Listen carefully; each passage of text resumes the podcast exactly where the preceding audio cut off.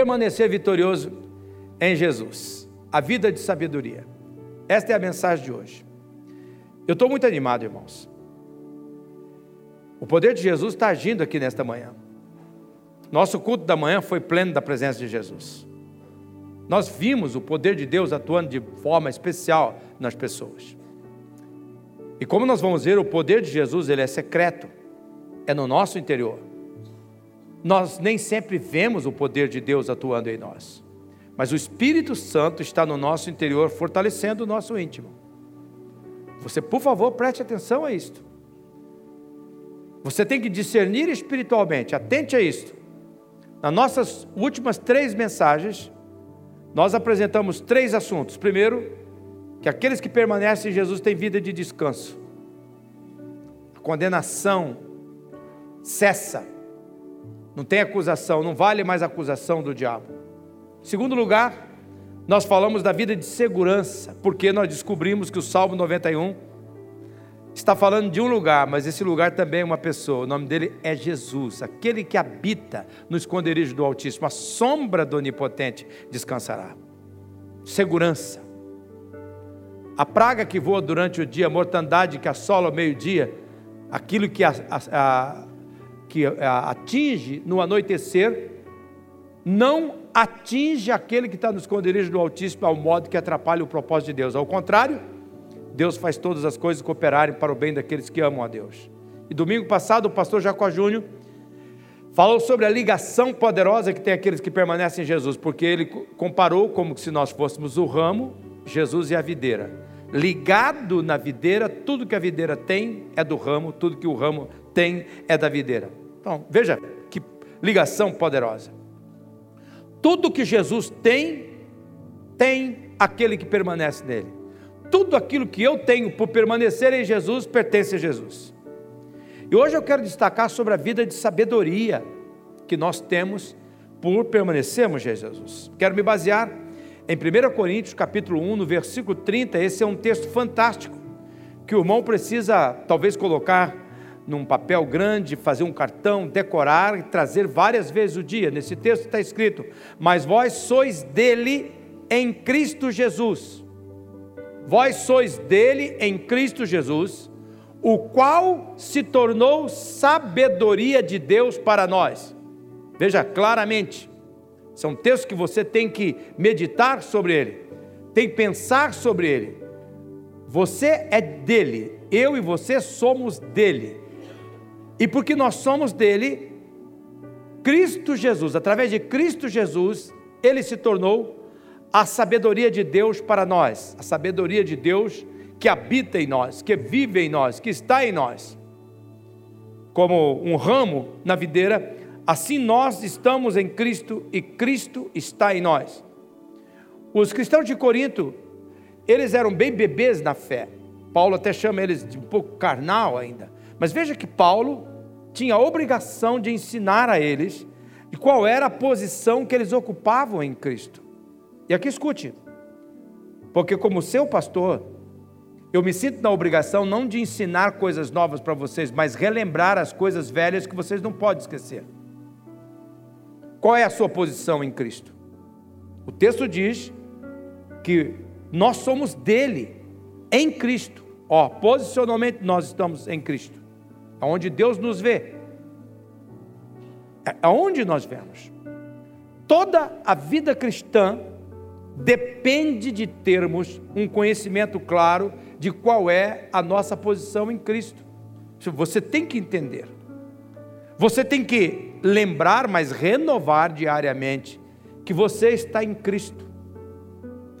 Músicas servem de gatilhos. Uma do Antônio Buchaim, que eu gostava muito quando, quando ele estava vivo. É verdade que morri, é verdade que morri na cruz em Cristo.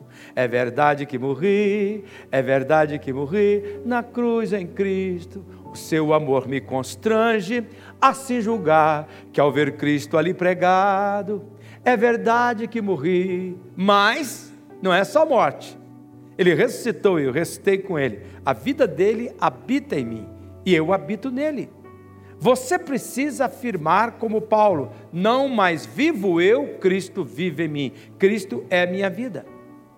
Esse é teu lugar. Diga: Cristo habita em mim.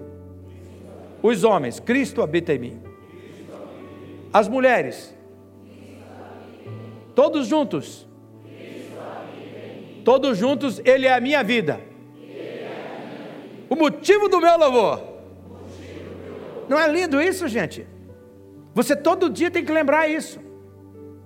Você tem que começar o dia pensando: Cristo vive em mim, Ele é a minha vida, Ele é o motivo de eu viver. Mas existe um outro aspecto citado no texto, talvez de importância ainda maior, que é quem permanece em Jesus pertence a Deus. Quem permanece em Jesus pertence a Deus.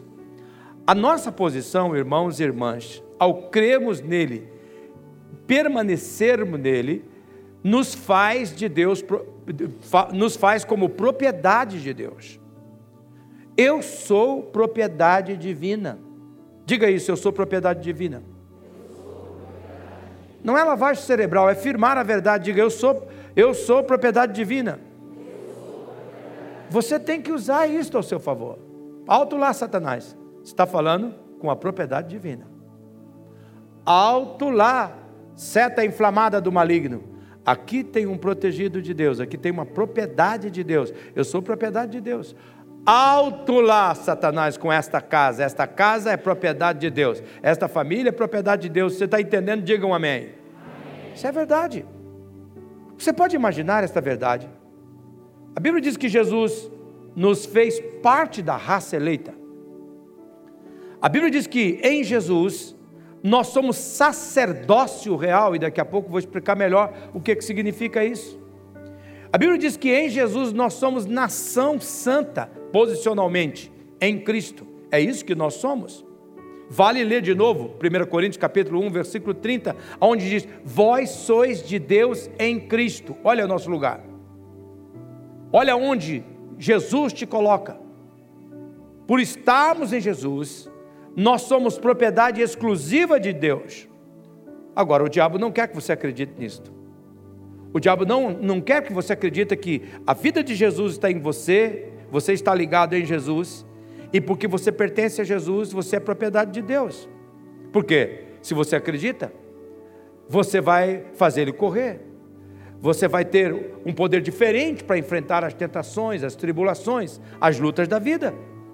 Mas o fato é que você é propriedade divina, você é propriedade de Deus. O Pedro é tão sabido, tão esperto, tão inteligente, tão inspirado por Deus, no 1 de Pedro, no capítulo 2, no versículo 9, ele pinta o quadro completo da nossa posição em Cristo. O que, é que nós somos em Cristo? Vós sois raça eleita, sacerdócio real, nação santa, povo de propriedade exclusiva de Deus. Presta, olha que palavras poderosas, gente. Pelo amor de Deus. Olha que palavras magníficas que você não pode, de maneira nenhuma, deixar passar batido. Deus nos fez dele. Isso aqui é demais, gente. Sabe, me energiza. Mesmo com as minhas limitações pernais aqui, a minha carne ferve. Mas é, ferve e fica quieta a carne, porque ela é instrumento do capeta também, tem vez. Mas se eu sou propriedade de Deus, meus irmãos, aí o diabo perdeu, perdeu o poder, perdeu a supremacia. Aqui fala de raça eleita, o que, que significa isso? Que nós somos escolhidos por Deus. Você tem que pensar nisso. Em Cristo eu sou um escolhido de Deus. Não foi você que escolheu Ele, foi Ele que escolheu você. Não foi você que aceitou Ele, Ele que aceitou você. É verdade que você o aceitou, mas foi ele que aceitou. Foi iniciativa dele, do início ao fim. Quando a Bíblia diz aqui sacerdócio real, significa o quê? Você faz parte da família real. Vocês estão, está na moda isso, vocês viram agora com a morte da rainha, o rei, os filhos. Todo mundo fala, ah, parte da família real, parte da família real.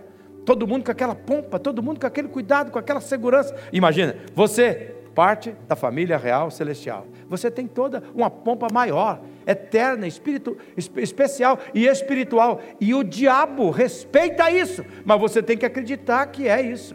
Você faz parte da família real. Quando o texto aqui diz nação santa, significa o quê? Que nós somos um grupo de pessoas exclusivas, que nós fomos separados para Deus, significa que nós somos consagrados. Você vai levantado durante o dia, epa, pera lá, aqui está uma mulher consagrada, aqui está um homem consagrado, aqui está um lar consagrado, aqui está um corpo consagrado. Não é qualquer roupinha que cabe nesse corpinho. Não é de qualquer maneira que ele vai se vestir. Não é de qualquer modo que ele come. Não, eu sou consagrado. Diga, eu sou consagrado. Eu sou consagrado para Deus. Diga, eu sou consagrado para Deus. Nação santa, grite, nação santa. É isso. Se você se rendeu a Jesus, precisa saber qual é a sua posição em Jesus. Você está nele. Você é propriedade dele. É esta é a nossa fonte de segurança. Essa é a nossa fonte de descanso. Essa é a nossa fonte de força. Não é na nossa força. É devido a isso. E tudo que for necessário, que nós precisamos, que nós vamos precisar, para permanecermos em Cristo Jesus, está garantido. Porque quando a Bíblia diz que Jesus é rei, está falando que ele é o provedor, aquele que vai cuidar de tudo que nós carecemos.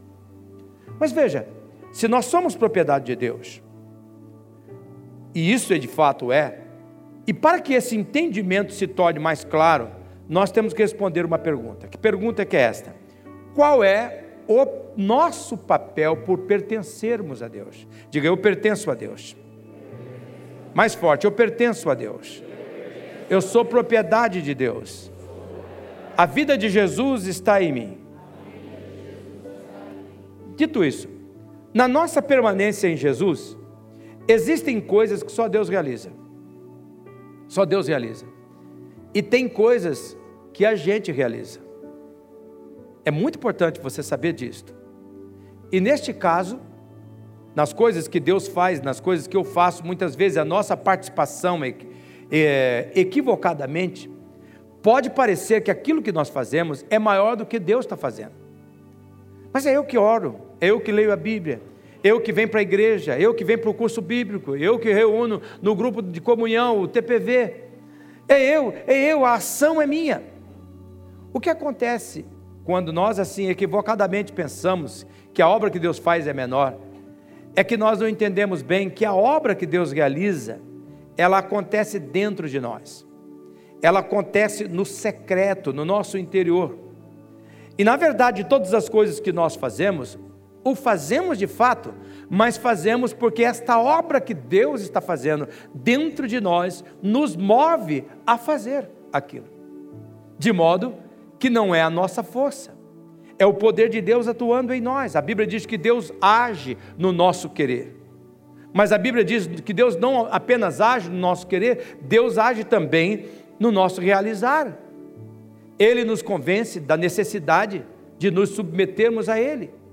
É Ele que gera confiança que nós somos dele e que nele estamos, e que porque somos dele e nele estamos, a atuação dele na nossa vontade, para cumprir a vontade boa, agradável e perfeita, e realizar a sua obra é gerada por ele. A Bíblia diz em Filipenses, no capítulo 2, do versículo 13: É Deus quem efetua em vocês tanto o querer quanto o realizar, de acordo com a boa vontade dele. Olha para esse texto. Você que está me vendo em casa agora através dos nossos canais de comunicação, preste atenção a isso que Deus está dizendo. Olha esse versículo. É Deus quem efetua em vocês tanto querer quanto realizar de acordo com a boa vontade dele. Fato é que nós não podemos fazer a vontade de Deus por nossa própria conta. Você tem que ficar convencido disso. Não para você desistir da vontade de Deus, mas você para você acreditar que dentro de você, conforme Efésios capítulo 3, versículo 16, o Espírito Santo que está dentro de você está agindo no teu interior, fortalecendo o teu interior para que você possa se movimentar, para fazer a boa vontade dele. É ele que efetua o nosso querer e realizar.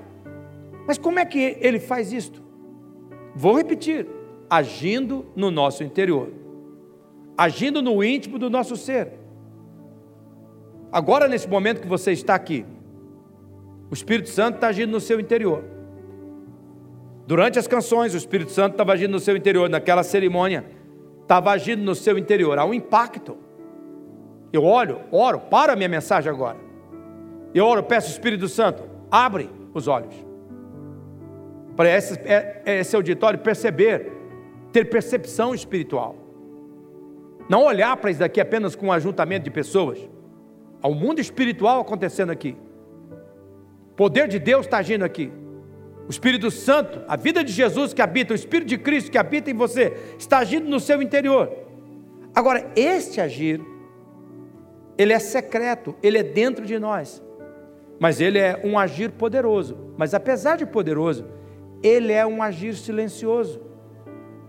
É o agir de Deus que nos convence, que abre o nosso entendimento, que gera fé em nosso coração para nós obedecermos e confiarmos. Você está lá em casa, você levanta de manhã e você fica pensando assim: como é que eu vou suportar essa semana? Estou sem força para ir para o trabalho. Não quero encontrar aquela pessoa. Senhor, não quero ver ninguém hoje, Senhor. E logo vem um pensamento: você precisa orar. Você precisa ler a Bíblia. Escuta o que eu vou dizer. O diabo nunca vai falar isso para você. A obra que Deus faz é tão lá dentro de você que às vezes você pensa que é coisa da tua cabeça. É lá dentro. É o Espírito Santo. Quem manda você orar, ler a Bíblia? É o Espírito Santo. Hoje mesmo, alguns de vocês estão aqui. Você ficou pensando, tem todos os motivos para me faltar? Eu falo, pastor Jacó, eu estava meio gripada. Não quis colocar em risco. E também está chovendo, está chuviscando. Sabe, o, o meu carro não estava bem, eu teria que ir de, de Uber, eu tinha que esperar lá fora. Um monte de razões que as pessoas têm. Mas você veio. Sabe por que você veio? Porque o Espírito Santo, ele tocou fogo dentro de você, ele fortaleceu o teu íntimo. E ele está fazendo isso agora neste momento. Esse agir de Deus, por não ser algo fisicamente, que, nós vemos fisicamente, corre o risco de nós sermos de nós ignorarmos. Talvez esteja acontecendo com você. O Espírito Santo fala no teu íntimo, vai para aquele curso, estuda a palavra, fundamenta essa a tua vida espiritual, mas você vai resistindo. Você acha que você está resistindo à tua vontade, mas quem está por trás da tua vontade, do teu querer, do teu realizar, é o Espírito Santo que está agindo ali. Aquilo que nós fazemos é palpável, é tangível, mas aquilo que Deus faz, Ele faz no secreto. Por isso nós corremos o risco de achar que aquilo que nós estamos fazendo é mais do que Deus está fazendo, mas nada do que nós estamos fazendo seria feito se não fosse o agir de Deus que está trabalhando em nós. Por isso, irmãos e irmãs, é fundamental que a nossa mente seja instruída aqui por trás daquele, daquilo que, for, que fazemos no fortalecimento da nossa fé encontra-se o poder de Deus realizando a sua obra. É assim que eu creio agora, neste momento, ao Espírito Santo. Esta mulher que chegou aqui fragilizada, esse homem que chegou aqui fragilizado, esta pessoa que chegou aqui debilitada, Espírito Santo, o Senhor está atuando no interior. Eu creio, Senhor, que o Senhor está por trás de cada palavra deste culto, por cada canção deste culto, fortalecendo esta pessoa, realizando a sua obra nessa pessoa. Eu creio nisto. Se você crê, diga amém. Não esqueça. É Deus que inspira a sua vontade, é Deus que nos movimenta para nós agirmos em obediência, é Deus que nos tomou para si e que levou a cabo o seu propósito de amor em plantar eu e você em Cristo. Estamos em Cristo e Cristo está em nós. Tudo que somos da nossa vida espiritual tem a ver com o trabalho de Deus em nosso interior, se movendo em, em nosso interior para nos movimentar, para levá-lo a Ele. É Ele, é Deus que está empurrando você, é Deus que está atuando em você. Se você está neste culto, é um sinal claro que Deus está agindo dentro de você, atuando em você. Não resista, em nome de Jesus, não resista. A Bíblia diz em João capítulo 15, no versículo 5: Sem mim vocês não podem fazer nada. Você não pode sair de casa sem ter certeza que você está lembrando quem você é em Cristo. A vida de Cristo está em mim. É em mim. Eu, tenho meus momentos de, de, de, abatimento, de depressão, de tristeza, de ansiedade. Eu tenho. Eu falo para vocês. Não nego, não escondo. Essa semana mesmo. Pensamentos negativos. Quinta-feira, à tarde. Sabe todas as setas inflamadas do maligno, blá, blá, blá, blá, blá, blá, todas aquelas coisas que atingem. Porque você sabe quando é uma flecha do maligno. Ela atinge você, ela faz ferver por dentro. E não, não é de vontade de, de, de servir a Deus, é vontade de desistir. Pá! Aquele monte de flecha, Deus do céu. Eu parei. Senhor Jesus, é verdade a tua palavra? Efésios 3,16 diz que teu Espírito Santo está dentro de mim fortalecendo-me no íntimo. Fortalece-me no íntimo. Cristo habita em mim. Eu estou em Cristo, Cristo está em mim. Pronto. Mas não deu cinco minutos, toda a força de Deus se manifestou em mim. Todo o poder de Deus se manifestou em mim. Toda a seta do inflamado, do maligno foi, foi apagada. Nós somos propriedade de Deus, Ele nos transformou em seus filhos. Foi trabalho de Deus nos enxertar em Jesus. Nós somos dependentes de Deus em tudo. Tudo que Deus cria é perfeitamente adequado para atingir o propósito que foi criado. O sol foi criado com o propósito para brilhar, para dar luz. O sol faz isso primorosamente. Nossos olhos foram criados para nós termos visão, para acessar, ver as coisas. Os nossos olhos cumprem esse propósito de maneira maravilhosa. Você foi criado para produzir bons frutos para a prática das boas obras em Cristo Jesus.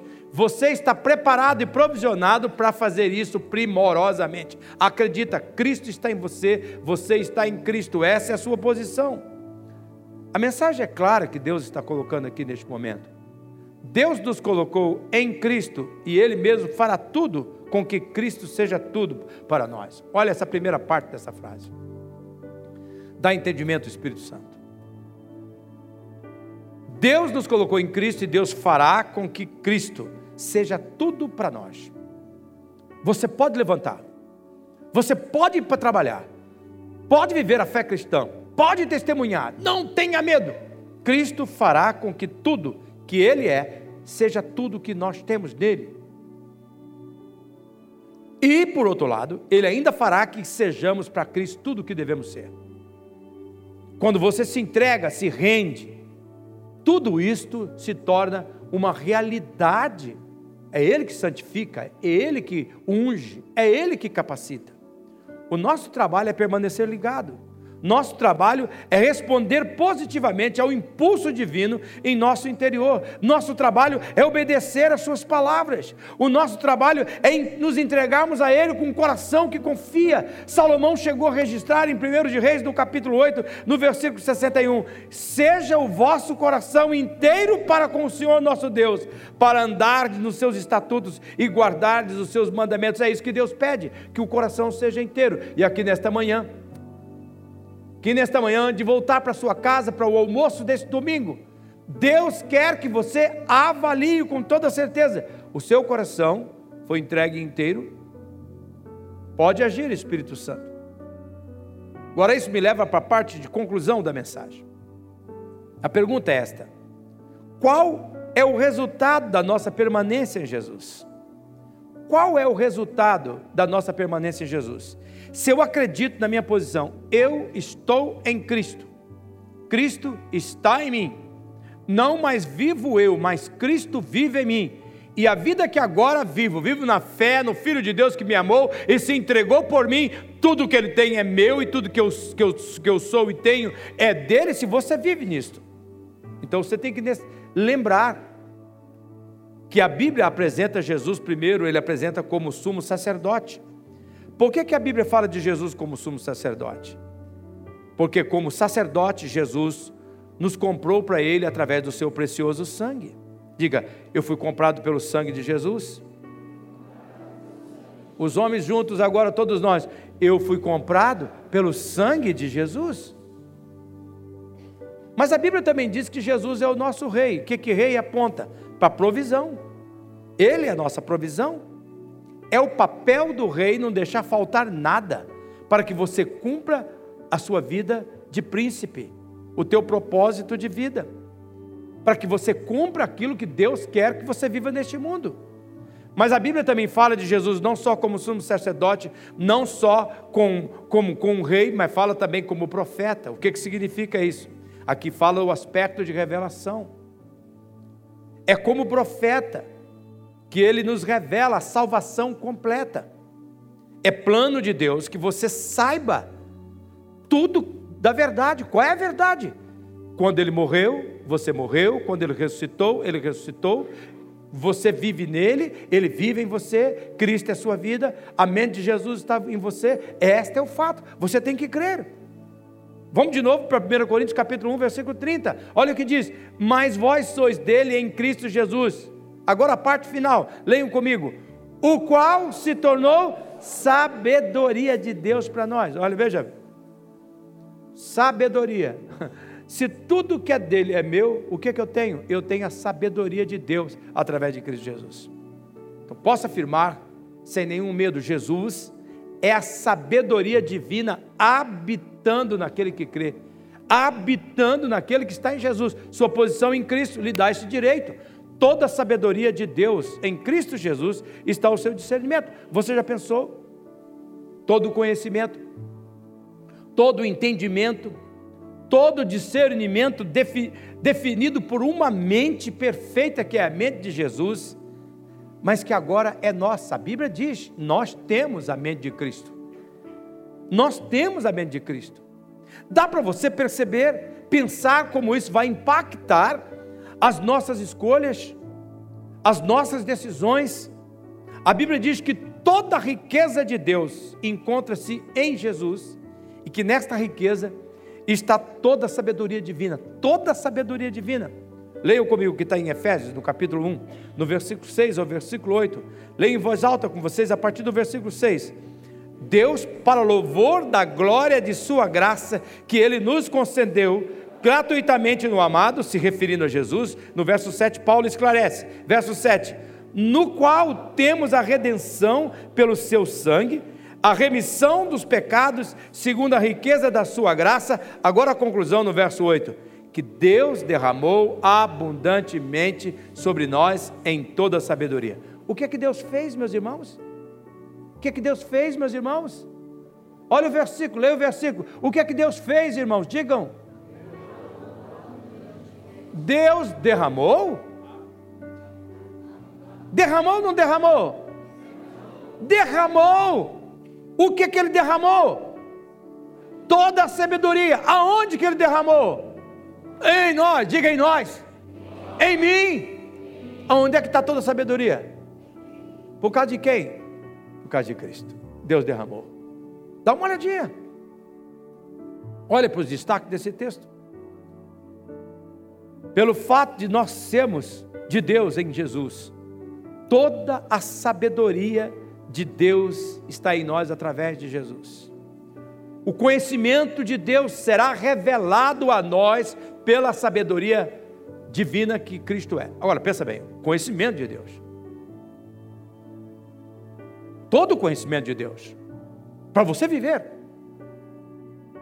A compreensão, irmãos, escute isso em nome de Jesus. A compreensão daquele que crê sobre a vida e as coisas que acontecem na vida passa para uma outra dimensão.